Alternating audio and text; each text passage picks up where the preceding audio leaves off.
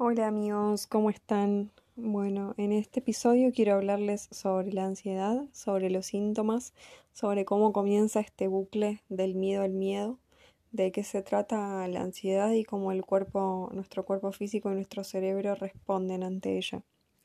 Primero quiero decirles que no esperen a curarse de la ansiedad, que la ansiedad no es algo de lo que tengamos que curarnos, pero cuando terminen probablemente de escuchar este audio les importe poco esto, esto de convivir con la ansiedad.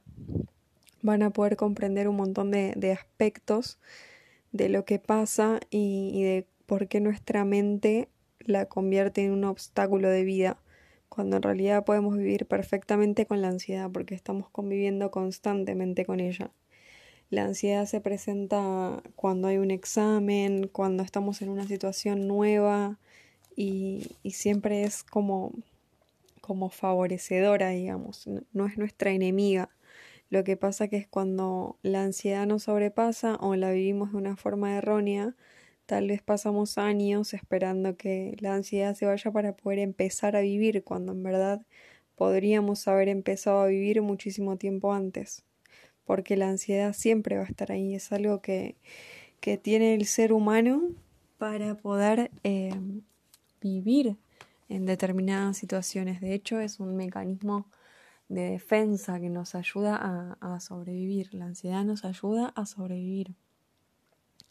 Muchas veces en consulta me encuentro con personas que me dicen que no, no aguantan más que pasaron determinado tiempo con ansiedad y que no pueden vivir ni un minuto más, pero claramente si pudieron vivir 10, 15, 20 años con ansiedad, van a poder vivir un poquito más con ella.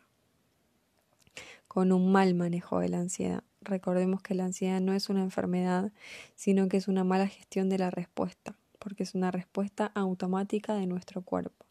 Es como tener una alarma y no saber qué nos quiere decir cuando suena.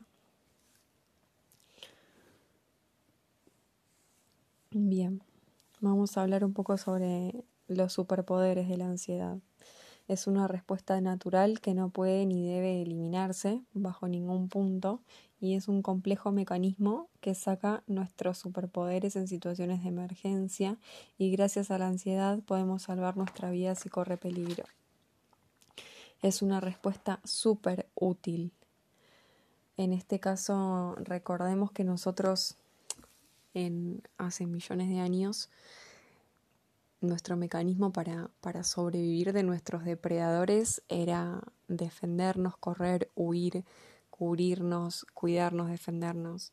Esto está innato en nuestro cerebro, este mecanismo de defensa está innato. Lo que pasa es que en el siglo XX no sabemos discernir, nuestro cerebro no sabe discernir entre tener que salvarnos de un león y del miedo a tomar un colectivo, a salir de casa, a conocer una persona nueva.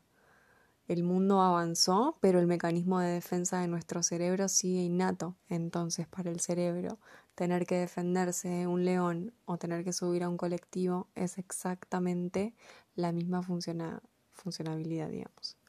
Funcionalidad, lo dije mal. Em, entonces es como que el mundo avanzó, pero nuestro mecanismo de defensa sigue súper arquetípico, súper antiguo y es algo que todavía no sabemos cómo modificar.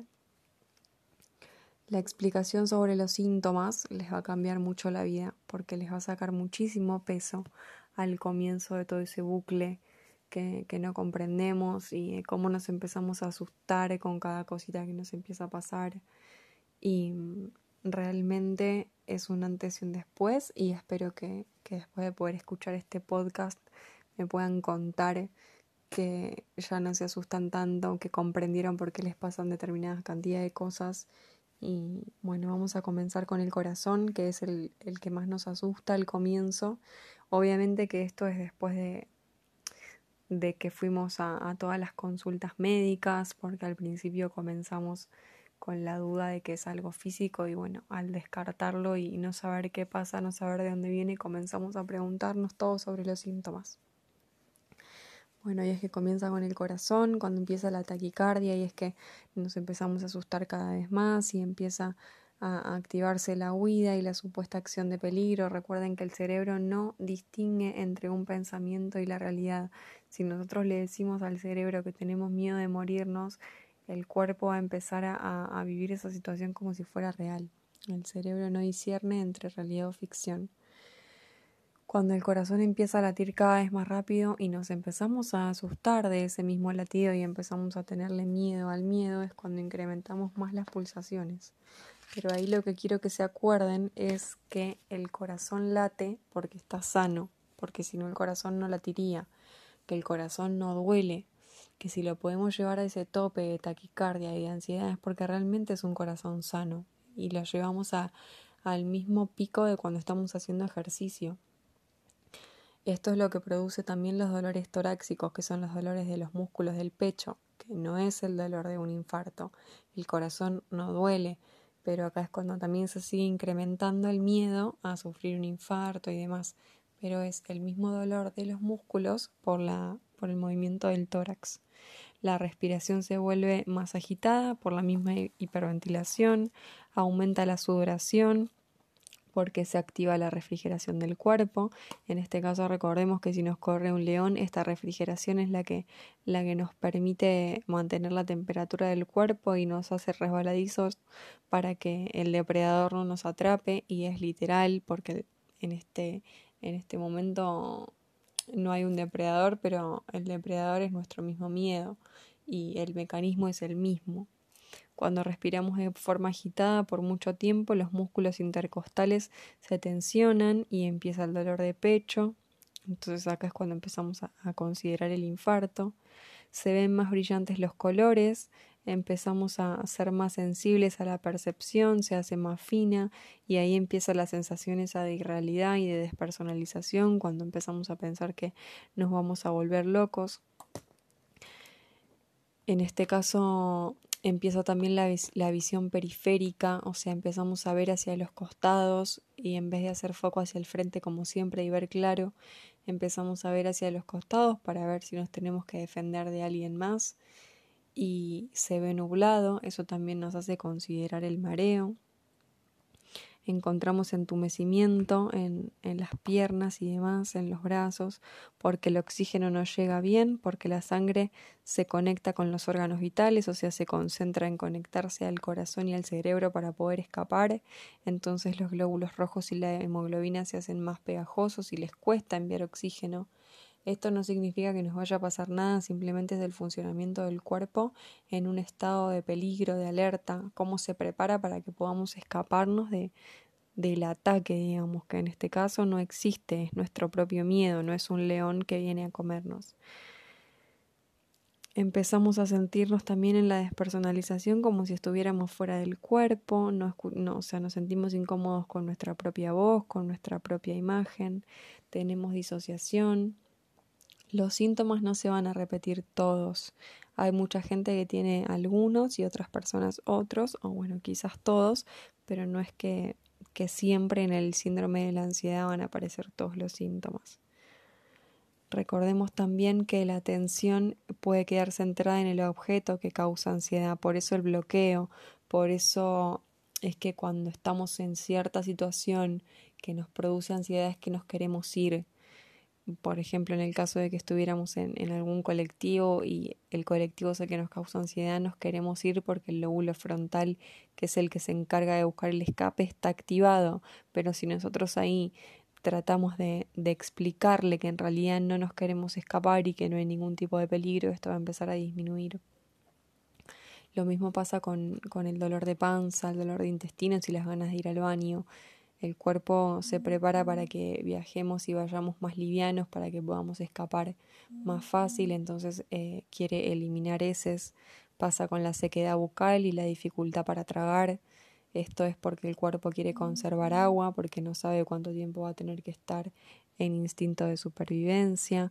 Vieron cómo, cómo se va entendiendo y cómo nos va llevando a una situación muy vieja de que nos hace hasta pensar en una película de, supervivencia, de escape, pero literalmente es así como, como se empieza a manejar el cuerpo. Eh, el hecho del mareo también es, es, uno de los síntomas más importantes y los más molestos, así tal cual como, como el corazón. Eh, es como que empezamos a, a, tener ese miedo de desmayarnos y, la atención se empieza a focalizar demasiado en eso. Y la realidad es que la única forma de desmayarnos por un mareo en ansiedad es teniéndole miedo a las agujas o, o a la sangre. Es la única forma en la que la presión baje, porque de hecho la misma ansiedad nos hace elevar la tensión arterial. Así que cuando la tensión arterial da elevada en un caso de ansiedad, sin duda viene por ahí. Así que es imposible que nos desmayemos por ansiedad. Es la sensación esta de vértigo porque el oxígeno eh, está llegando poco al cerebro, entonces más allá del hormigueo y demás, también genera este mareo. Nuestro cuerpo tiene la función de mantener los niveles de, de todas las cosas en un cierto orden. Entonces cuando empezamos a hiperventilar, que es que empezamos a respirar de esa manera y empezamos a sentir que nos ahogamos, es porque el cerebro le está pidiendo a los pulmones que respiren un poco más lento para equilibrar el CO2 y el oxígeno. Pero nosotros no sabemos todo eso que está pasando adentro, entonces empezamos a a respirar, tratar de respirar más rápido porque sentimos que no podemos respirar y, entonces el cerebro manda a respirar más lento y así es como que vamos en contra de nuestro propio cuerpo físico y, y empieza todo este, este bucle que cada vez se incrementa más y así es como surge y sigue surgiendo el miedo al miedo. Porque en realidad nosotros pensamos que sabemos todo lo que nos pasa físicamente, pero no tenemos idea, no sabemos cómo funciona el cuerpo. Y bueno, esto es, es un poco lo que sucede. Eh, puede llegar un punto en el que los movimientos externos nos molestan, como si estamos en un centro comercial o, o, en algún lugar lleno de gente, la percepción se empieza a elevar, nos sentimos incómodos con las luces, con la gente. Acá es donde podemos diferenciar la ansiedad generalizada del estrés, por ejemplo. También recuerden que el mareo tiene mucho que ver con nosotros generamos una coraza muscular con el tiempo de tener ansiedad. Entonces esta coraza va endureciendo el cuello y demás y hace que, que se tensionen las vértebras, las arterias también se comprometen, los músculos, los tendones, todo eso también genera un mareo importante. Es como que estamos nosotros resistiendo a nuestro propio cuerpo que está intentando salvarnos paradójicamente, pero al no saber cómo funciona es un caos. Respecto a esa sensación de volverse locos, eh, la despersonalización o, la desrealización se percibe como una sensación súper extraña en la que no nos reconocemos. Eh, cuando igualmente cuando sentimos que nos estamos volviendo locos tengamos en cuenta que estamos suficientemente cuerdos para poder discernir eso, si así fuera no nos podríamos dar cuenta. Acá los mecanismos de adaptación están funcionando en el hecho de que, por ejemplo, decimos, bueno, no sé qué me pasa, no puedo prestar atención a nada, no, no sé, mi cabeza no funciona, es porque su cabeza está totalmente enfocada en sobrevivir y en salir de esa situación. Entonces es como que se, se concentra en lo primordial que es escapar y lo demás queda en segundo plano. Y bueno, esto es un poco así, a grandes rasgos, eh, lo, que, lo que sucede con el bucle, cómo, cómo se presentan y se comportan los síntomas de la ansiedad.